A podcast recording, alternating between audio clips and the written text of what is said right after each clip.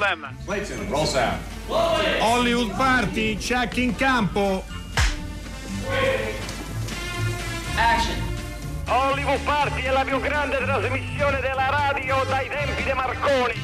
Buonasera, siamo già arrivati a mercoledì, la ditta Zonta Magrelli che vi fa compagnia questa settimana. Non siete bravi con i quiz, soltanto la prima sera. Eh, neanche tu sei bambina. tanto bravo perché non sono zonta. Eh. Ah, Ho detto Zonta? Vabbè, perdonatemi.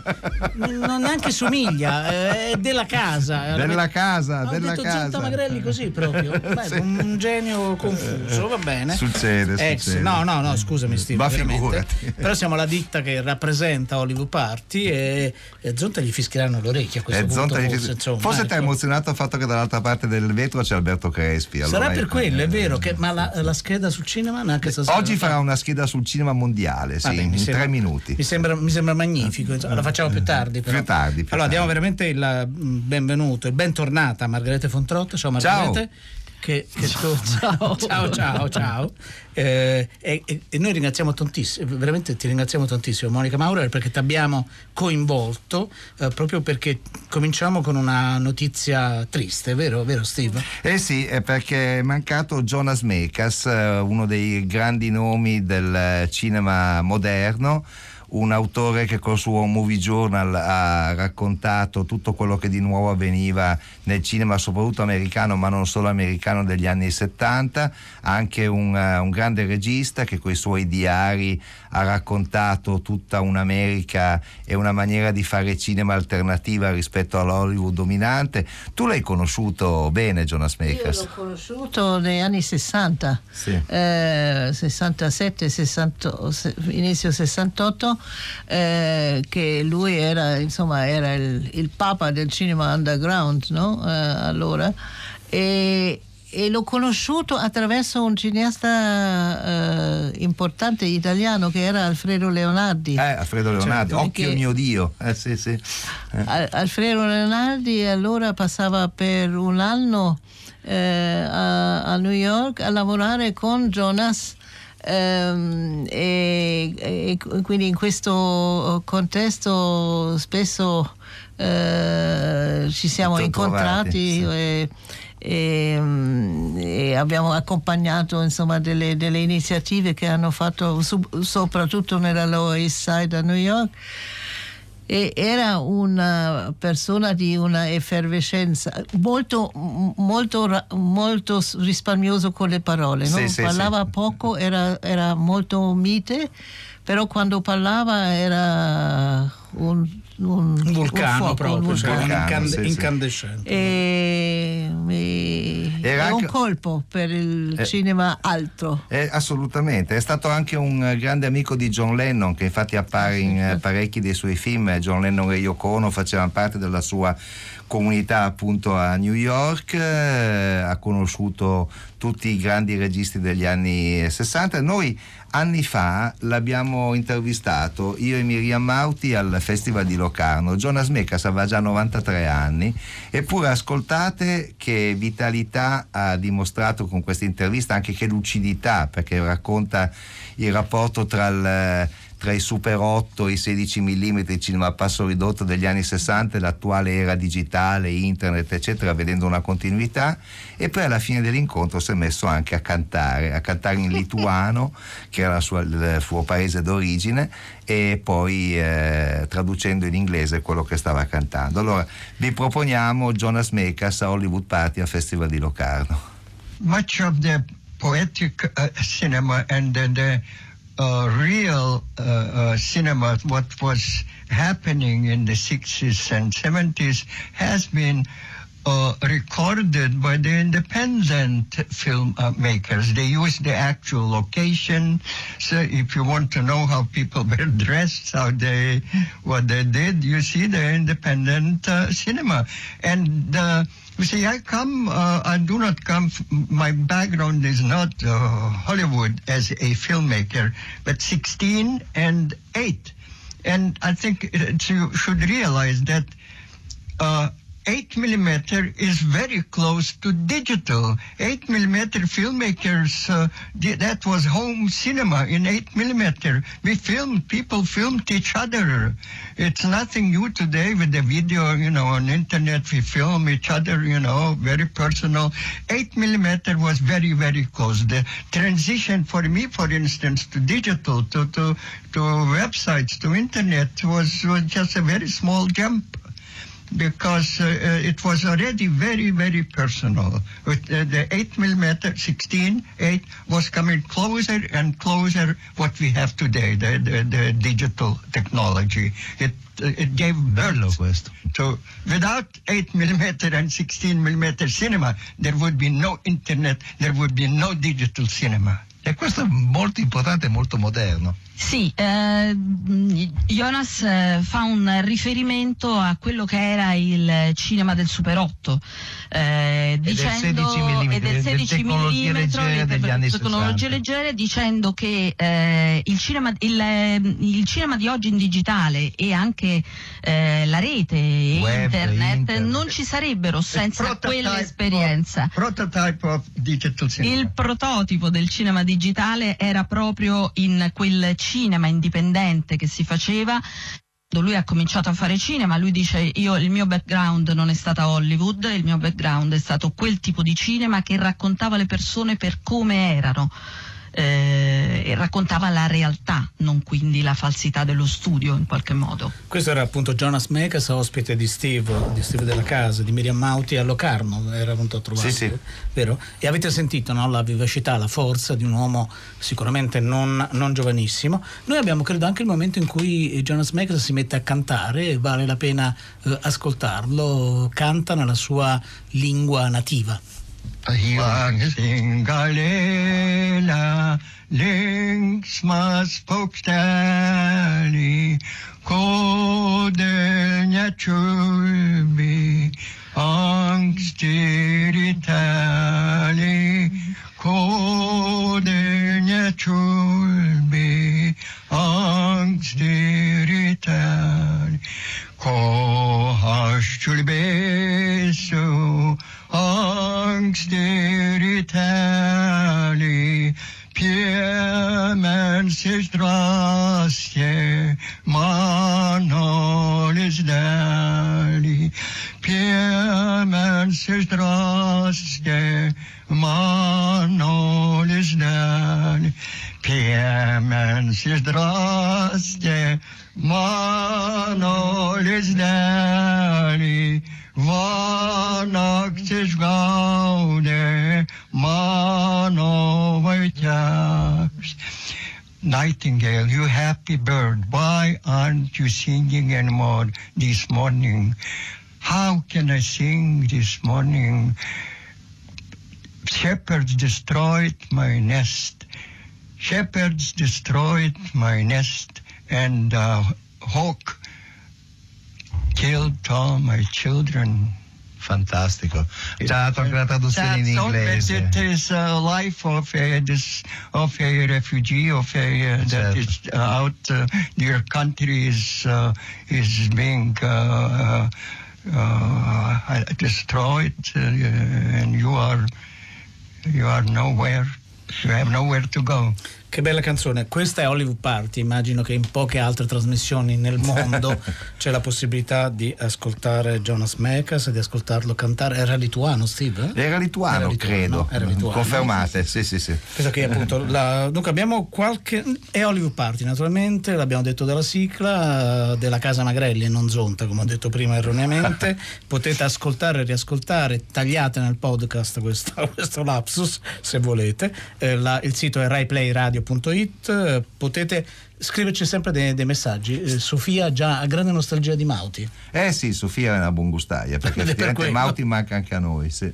Eh, allora, lei, Sofia ha scritto al 335 5634 296 che è il numero al quale potete mandarci sms, whatsapp e tutte le moderne diavolerie. Allora, abbiamo tre notizie rapidissime. Eh, è morta sabato scorso, però soltanto oggi è stato annunciato, è stato, appunto, c'era una notizia su The Guardian Muriel Pavlov, che era, è stata una fan fatale dei film inglesi degli anni, eh, degli anni 50, era nata nel 1921, vi cito alcuni dei film nella quale eh, ha recitato Ricatto, Assassino sul treno, ah, Bader il, il, pilota, Donna d'uccidere, Tigre nella nebbia. Mentre l'immagine della parola, che è lo spin-off primaverile, invernale primaverile di, di Locarno, che si svolge quest'anno dal 29 al 31 di marzo, ehm, dedicherà eh, un, un, omaggio a Bernardo Bertolucci e sarà Jacopo Quadrica che lo ha accompagnato nel film L'assedio al montaggio, te, al montaggio sì, naturalmente. Eh, il grande protagonista di questa edizione dell'immagine alla parola è Belatar e noi stiamo pensando, immaginando, stiamo organizzando qualcosa. Eh, 70 anni fa nasceva John Belushi, questa è l'ultima notizia. Per oggi c'è il quiz che ha preparato Steve, quindi io, io avrò il piacere di dire il numero di telefono che è 800 050 333. In questo film c'è un bandito.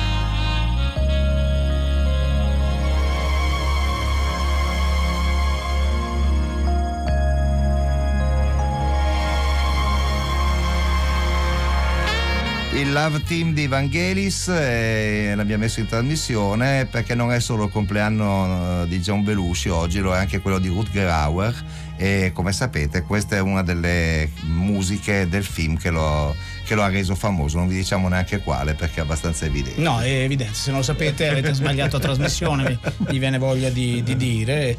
Eh, allora, diciamo prima, veramente diamo il bentornato a Margherita Fontrotta che in questi giorni è in Italia perché lunedì c'è stata alla Casa del Cinema una serata, noi eravamo in onda, quindi abbiamo ricevuto delle voci sperando che fossero attendibili, una serata davvero molto interessante organizzata da, dall'AMOD, dall'archivio del movimento, del movimento, operaio, con la collaborazione del centro eh, sperimentale e, e della Cineteca. Eh, e l'occasione era la proiezione, lo dicevamo forse la settimana scorsa o questa settimana, non lo ricordo più, no? in questi giorni sono 100 anni dalla morte, dall'assassinio di Rosa Luxemburg e eh, Margarete fra uh, le tante cose importanti che ha fatto ha dedicato un film uh, importante, bello su questa figura che proprio nei giorni, in questi giorni sui social, quando i social lavorano seriamente, ehm, si riprendevano no? momenti del suo pensiero politico dicendo come ci manca una persona, una riflessione sulla politica e sulla società come quella di Rosa Luxemburg. Eh, ci porti un po' indietro nel tempo a quando hai progettato Margarete questo, questo film? Eh sì, ma questo è da tanto tempo, so, è stato proiettato a Cannes in 86, dunque ho cominciato già in 82 di studiare perché quando mi hanno offerto non era eh, un desiderio mio in questo momento, era ancora un film che Fassbinder, Rainer Werner Fassbinder avrebbe dovuto fare e ha voluto fare e uno suo compagno, un amico aveva già scritto una sceneggiatura e quando è morto il produttore mi ha chiesto a me di farlo il film, ma e ho detto ma eh, io non sono ancora preparata perché avevo fatto solo quattro film e pensavo che devo aspettare ancora almeno dieci anni per essere in grado di, di, di veramente dare questa, questa, donna importantissima. E poi eh, il produttore ha insistito, ha detto ma tu sei stata un'amica di Fassbinder e sei donna, sei una donna e Rosa Zucknock era una donna E questa era la prima volta che questo era un vantaggio per me di essere donna. No? La prima volta in assoluto, credo. Eh, insomma, sì, no? che, Eh. che mi hanno detto tu devi fare un film così importante perché sei donna. Va bene.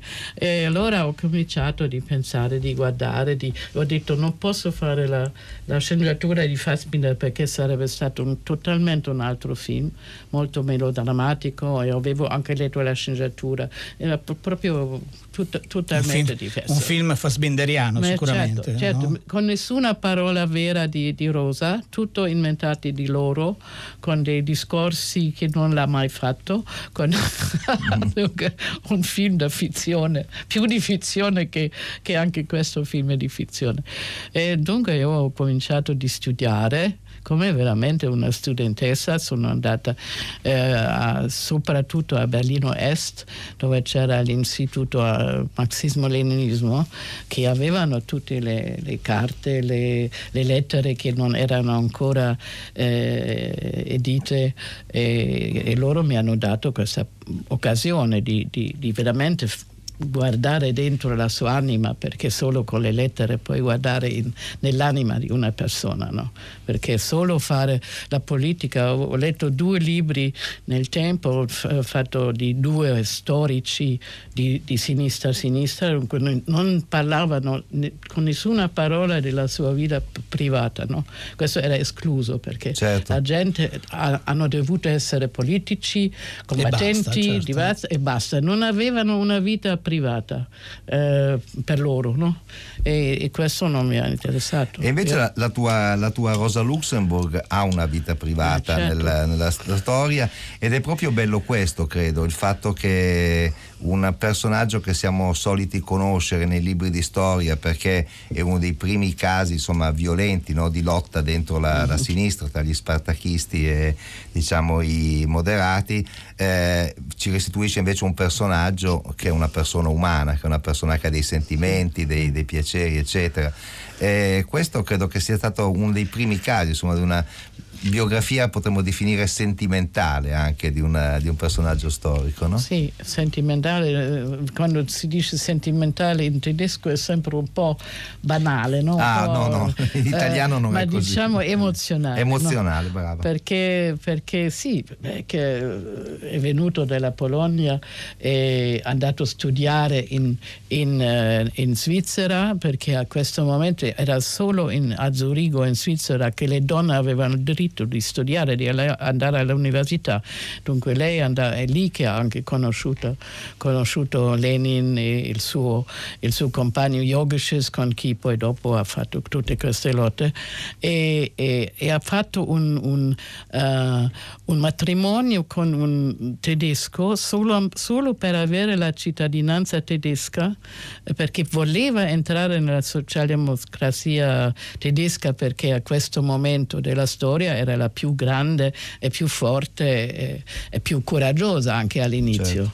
No? Vogliamo ascoltare proprio una- un brano da Rosa Luxemburg, tra l'altro c'è è già partita, qualcuno se ne sarà accorto, la nostra diretta sulla nostra pagina Facebook di questa parte della nostra puntata. Es wird ein Jahrhundert der Erfüllung sein. Und jetzt möchte ich Ihnen Frau Dr. Rosa Luxemburg vorstellen. Steht vor Ihnen. Sie ist bekannt für ihre scharfen Reden. Lieber einen Volksaufstand als den Krieg. Sie trägt den Namen die Rote Rosa, nicht zu Unrecht. Die Völker sollen in Frieden zusammenleben. Die Angeklagte wird sich daher gefallen lassen müssen, dass ihre Strafe ihrer außerordentlich starken, staatsfeindlichen Gesinnung entspricht. Eine Welt muss umgestürzt werden. Auf die Revolution.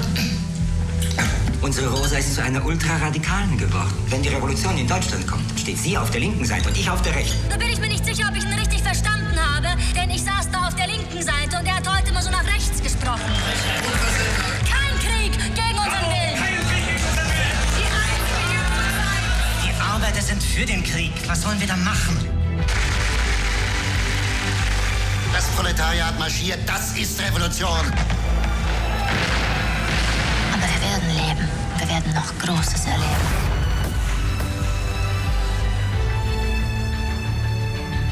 Wir sind die Macht im Staat, nicht Sie. und ihre jämmerlichen Bundesgenossen. Allora, questo era un brano di eh, Rosa Luxemburg, anche questa è Hollywood Party, come sapete noi molto spesso mandiamo in onda proprio i brani in originale. Vi diamo il secondo indizio del quiz vi ricordo come sempre l'indizio bonus è già sulla pagina Facebook dall'inizio della trasmissione 800 050 333. In questo film il sindaco è arrestato. Margherita, prima hai detto una cosa sorridendo, forse sicuramente si è vista nella diretta, nella diretta Facebook, dice era la prima volta che il fatto di essere una regista donna diventava un vantaggio. Uh, tu hai molto quanto sofferto questo ruolo nella, nella tua carriera? Perché poi negli, negli, ultimi due o tre anni no, si ragiona molto sulle quote all'interno del, della programmazione dei festival. Noi lunedì mi pare abbiamo dato proprio la notizia che credo il 45% o il 53%, comunque la maggior parte dei film presentati quest'anno al Sundance, che comincia mm, in queste ore sono registe, registe donne. Oh, è, stato, è, stata hai dovuto molto soffrire questa... Soffrire sì, eh, ma, ma non, la sofferenza è anche lì per, per superarla, no? Non è che, che, ho sempre detto, ah, ma sono donna, allora non, nessuno mi dà niente. No, no, ho detto, io voglio, voglio, voglio e, e fino a che mi hanno dato la, la possibilità. No? All'inizio, il primo film, eh, il mio uh, marito del, dell'ora, Euh, Prakash Loendorf. È ancora andato alla, alla, televisione perché loro hanno coprodotto e dietro mio, le mie spalle, lui non le ha detto perché io l'avrei ammazzato, ha detto sì, lei non è capace di fare il film, vengo io e lo, lo faccio io. No? Questo me l'ha detto solo dopo. Dopo, certo. Quando... Però questo li ha convinti, no? ha fatto da garante eh, sulla tua capacità eh, sì, di fare. Eh, ma f- non lo so se era veramente convinto, ma mi ha detto ma una volta deve provare e poi dopo lascia. E quando ho fatto il primo film avevo anche successo a Berlino e già col secondo non era più così eh, d'accordo, no? voleva ah, ecco. che eh, lavora di nuovo con lui perché io sono stata una bellissima assistente certo, e poi certo. certo sono andata avanti anche poi a Venezia eccetera allora non potevano più tenermi, no? bloccarti in, no? in, in, in, casa. No, no, quello no. Anche perché le persone che si amano bisogna lasciarle andare, no? Eh, si sì. dice con, con, i bigliettini de, dei cioccolatini, volendo, però è una frase. Sì, sì ma durante il, l'inizio della mia diciamo, carriera ehm, sono stata molto attaccata di, de, dei critici anche, no? hanno, qualche volta hanno detto: ma perché si dà ancora soldi a questa donna solo perché non ha un, un cazzo? Eh? Certo, è, è un modo di dire così, tipico tedesco. Assolutamente eh. così. Allora, che, questo che oggi nessun critico non, non, non, oserebbe più di dirlo a, a una donna eh, regista. Bene. No, questo perché, è eh, cambiato. Anche perché uno bene. prima è un cretino e poi forse un critico. Sì, no? cioè, lei cosa ah, fa? Sì, voi dovete difendere i vostri... No, no, no, no non li difendiamo affatto. No, no, no, nel modo più assoluto, perché poi i cretini non li difendiamo mai, può essere qualunque lavoro che fanno, se poi ci sono i critici cretini, eh, quello mi sembra gravissimo. Così. Vogliamo ascoltare Anni di piombo, proprio perché hai citato a un certo punto oh, sì, sì. un momento fondamentale. Du musst Jan zu dir nehmen. Für wie lange? Ich habe einen Auftrag auf die Philippinen. Ich muss nach Bali, um über animistische Religionen zu schreiben. Für ein Jahr. Ein Jahr? Das ist unmöglich, Werner. Bei mir kann Jan höchstens ein paar Tage bleiben. Ich habe keinen Pfennig Geld mehr. Mir bleibt keine Wahl. Außerdem kann ich die nächsten zehn Jahre nicht Kindermädchen spielen. Das hättest du dir überlegen sollen, bevor Jan auf die Welt kam. Wir wollten beide das Kind. Bring ihn zu deinen Eltern. Oder besorg ihm Pflegeeltern. Ich schaff's nicht, ich kann's nicht. Ich hab's versucht. Zwei Jahre. Ich schaff's nicht mehr. Wird er dich nicht vermissen? Er hängt doch an dir. Er ist sowieso der einzige Mensch, der an mir hängt. Aber mitnehmen kann ich ihn nicht. Das wirst du wohl einsehen. Die Eltern sind zu alt, die schaffen das nicht mehr. Und ich habe meine Arbeit. Du bist schließlich ihre Schwester. Und? Du hast uns zusammengebracht. Aber nicht getrennt. Ich weiß. Du warst sogar gegen die Trennung. Aber deswegen könntest du dich um Jan kümmern. Was meinst du, weswegen ich keine Kinder habe? E questo per l'appunto era Anni di piombo, uno dei primi grandi successi di Margarete Fontrotta. Io vorrei tornare, Margarete Fontrotta, sull'aggettivo ehm, che hai usato prima parlando di Rosa Luxemburg, cioè emozionale, eh, perché se ci pensiamo anche Anni di piombo è un film emozionale su un fatto storico, tutti sanno, tutti si ricordano che cosa voleva dire, poi il termine Anni di piombo poi in Italia è stato a lungo usato, per, eh, forse viene ancora usato per definire gli anni 70, eh, Anni di piombo parlava di, della banda Bader-Meinhof, di Stammheim eccetera, però non era una ricostruzione eh, semplicemente diciamo storico-filologica di quello che era successo. Anche in questo film i personaggi avevano un loro spessore, una loro complessità, una loro eh, dignità e eh, anche in questo film quindi il, quello che volevo chiederti Margherita Fontrotta è eh, cosa bisogna fare per fare in maniera che un film sia al tempo stesso rispettoso della storia ma sappia anche presentare dei personaggi che siano complessi e proprio per questo più veri di quelli che sono semplicemente ricostruzioni filologiche di quella che è stata la loro vita. Ma non posso dare una ricetta, ma per me eh, è la che... tua ricetta è già importante.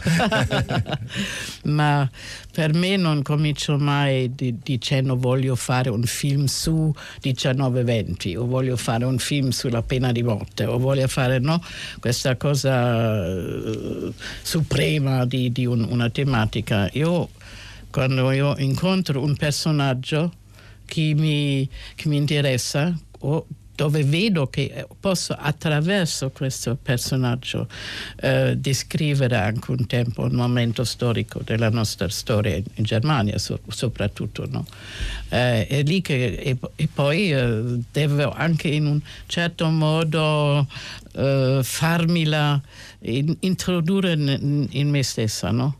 E, e, e, per quello sempre, devo sempre avere almeno un anno o due fino a che posso entrare profondamente nei, nei, nei caratteri. Poi posso anche parlare della, della, storica, della storia.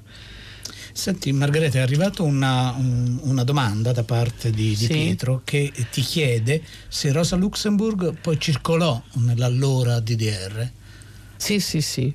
Eh, anche mia, prima mi hanno fatto entrare nel, nell'istituto che era a Berlino Est, dunque ho dovuto andare ogni giorno, passare la, la, la frontiera, frontiera cioè. che era molto sgradevole, come forse lo sapete ancora. Sì, sì, siamo... e poi vo- volevano anche fare una coproduzione con me, ma poi un'amica della DDR, una, una comunista di, della Germania dell'Est, che mi ha molto aiutato, che era una esperta di Rosa, eh, che è lei che mi ha fatto entrare nell'istituto, mi ha detto non lo fare perché loro ti eh, impongano delle cose che tu certo. non vuoi fare e siamo diventate molto amiche e lei mi ha veramente da, da, dato dei, dei, dei, dei cons- consigli. Sì. Certo. E, e, dunque l'ho fatto nella mia maniera e dopo è stato anche mostrato nella DDR.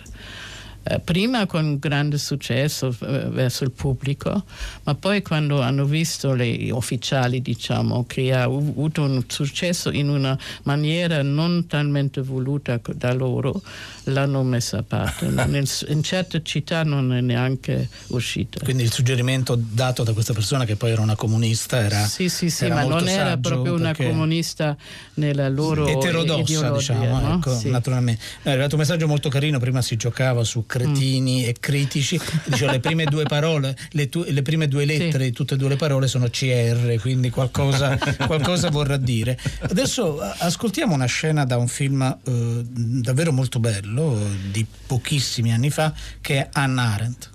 Quando il New Yorker mi assegnò l'incarico di recarmi al processo di Adolf Eichmann, ero convinta che un tribunale avesse solo un interesse, adempiere alle richieste di giustizia. Sapevo che non sarebbe stato un compito facile, perché la corte che processava Eichmann doveva confrontarsi con un crimine non riportato in altri codici di legge e con un criminale dalla natura sconosciuta in ogni corte prima del processo di Norimberga. Tuttavia, la corte doveva giudicare Eichmann come un uomo processato soltanto per le sue azioni. Nessun sistema era sotto processo, nessuna storia, nessun ismo. Non lo era neppure l'antisemitismo, ma soltanto una persona. Il problema con un criminale nazista come Eichmann fu che egli insistette a rinunciare alle sue caratteristiche personali, un po' come se non fosse rimasto più nessuno da poter condannare o da perdonare. Adolf Eichmann non faceva altro che protestare. Contrariamente alle accuse del procuratore, infatti, egli affermava di non aver mai potuto e voluto fare nulla di sua spontanea volontà di non aver avuto mai nessuna intenzione, non importa di che tipo fosse, buona o cattiva, poiché aveva solamente obbedito agli ordini. Allora, questa appunto era una scena di Hannah Arendt. Vi ricordiamo che quando Margherita Fontrotta nel 2014 è venuta a trovarci proprio per presentare, e appunto prima che uscisse nelle sale italiane, eh, era stata qui a Hollywood Party e sul nostro sito trovate proprio quella, uh, quella, puntata. Ora diamo il terzo e il quarto indizio, il numero di telefono è sempre lo stesso. Secondo me oggi non ce la fate, vi vedo eh, un po' eh, stanchi, la sì, pioggia, sì. la neve, oppure sono troppo difficili gli indizi, non abbiamo idea. 800 050 333. Allora, ricapitoliamo. In questo film c'è un bandito, in questo film il sindaco è arrestato. Il, l'indizio bonus che avete già trovato sulla nostra pagina Facebook vi dice che questo film è il primo al quale ha lavorato un futuro importante sceneggiatore. Mentre il terzo indizio, che sarà quello decisivo, vi dice che in questo film i soldati cantano.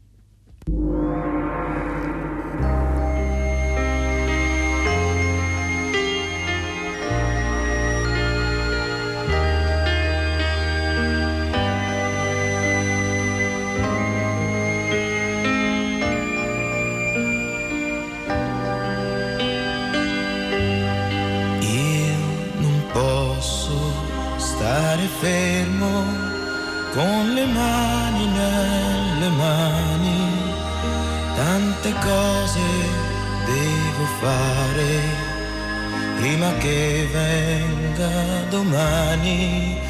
E se lei già sta dormendo io non posso riposare, farò in modo che al risveglio non mi possa più scordare perché questa lunga notte non sia nera più del nero, fatti grande, dolce luna e riempi il cielo intero. E perché quel suo sorriso possa ritornare ancora, splendi sole domattina come non hai fatto ancora. E per poi allora, Riccardo Cocciante, Margherita, il nostro omaggio ovviamente a Margherita Fontrotta. Eh, non sapevo se Riccardo Cocciante l'abbia scritta per te o meno, poi lo, prima o poi glielo chiederemo Margherita se ci autorizzi.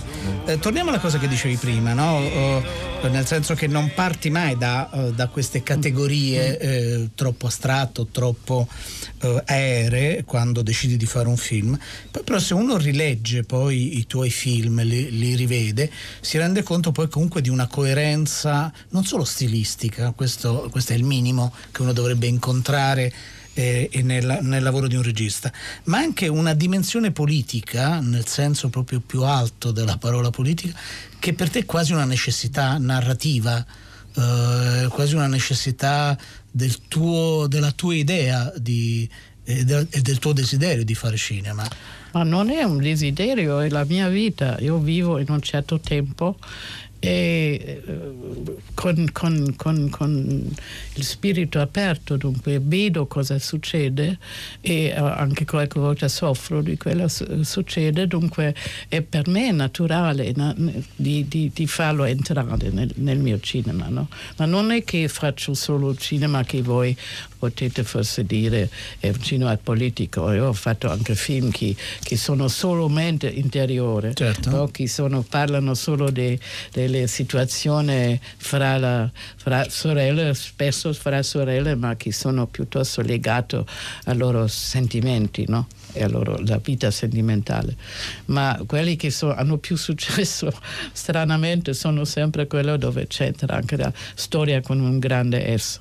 No? Anche perché eh, sono più rari forse sarà per quello, mm. no? nella storia del cinema, nella produzione, non solo quella di oggi ma anche del passato, poi eh, film che si interrogano su figure che hanno avuto un ruolo oh, politico, che hanno interpellato la realtà e la storia, non ce n'è poi così tanti, no? quindi quando finalmente arrivano uh, così uno respira, gli occhi si sì, spalancano. Sì, ma tu pensi che devi anche vedere che sono di, della Germania, dunque abbiamo una, una storia abbastanza uh, crudele abbastanza che non quando abbiamo vissuto noi come giovani negli anni 50 non abbiamo neanche sape, saputo di questo, questo passato. No? Dunque quando l'abbiamo capito e che anche i nostri genitori, i nostri uh, insegnanti ci, non ci hanno detto niente, erano o silenziosi o ci hanno eh, mentito. No?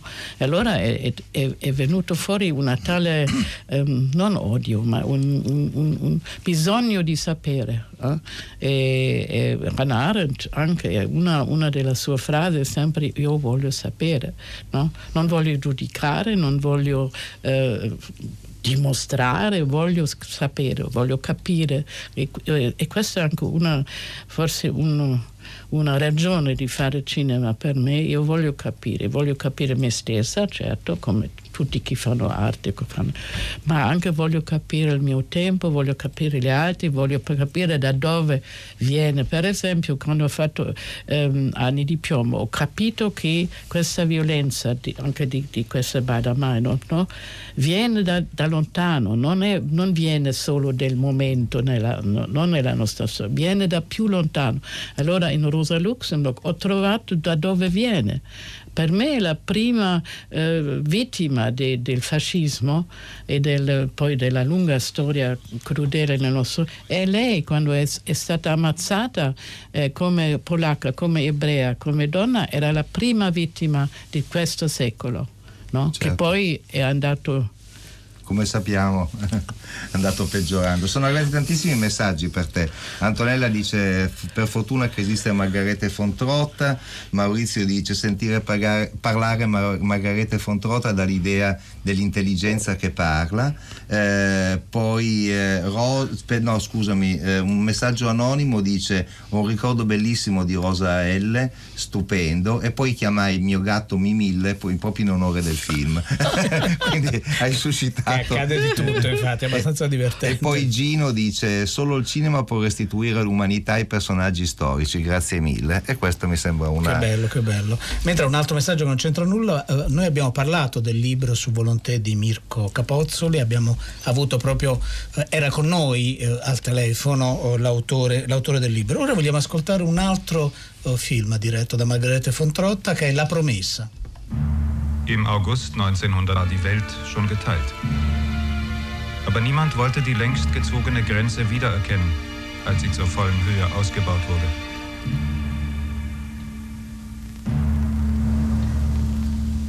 Für die Idee und die Ausführung hatte Moskau das Copyright.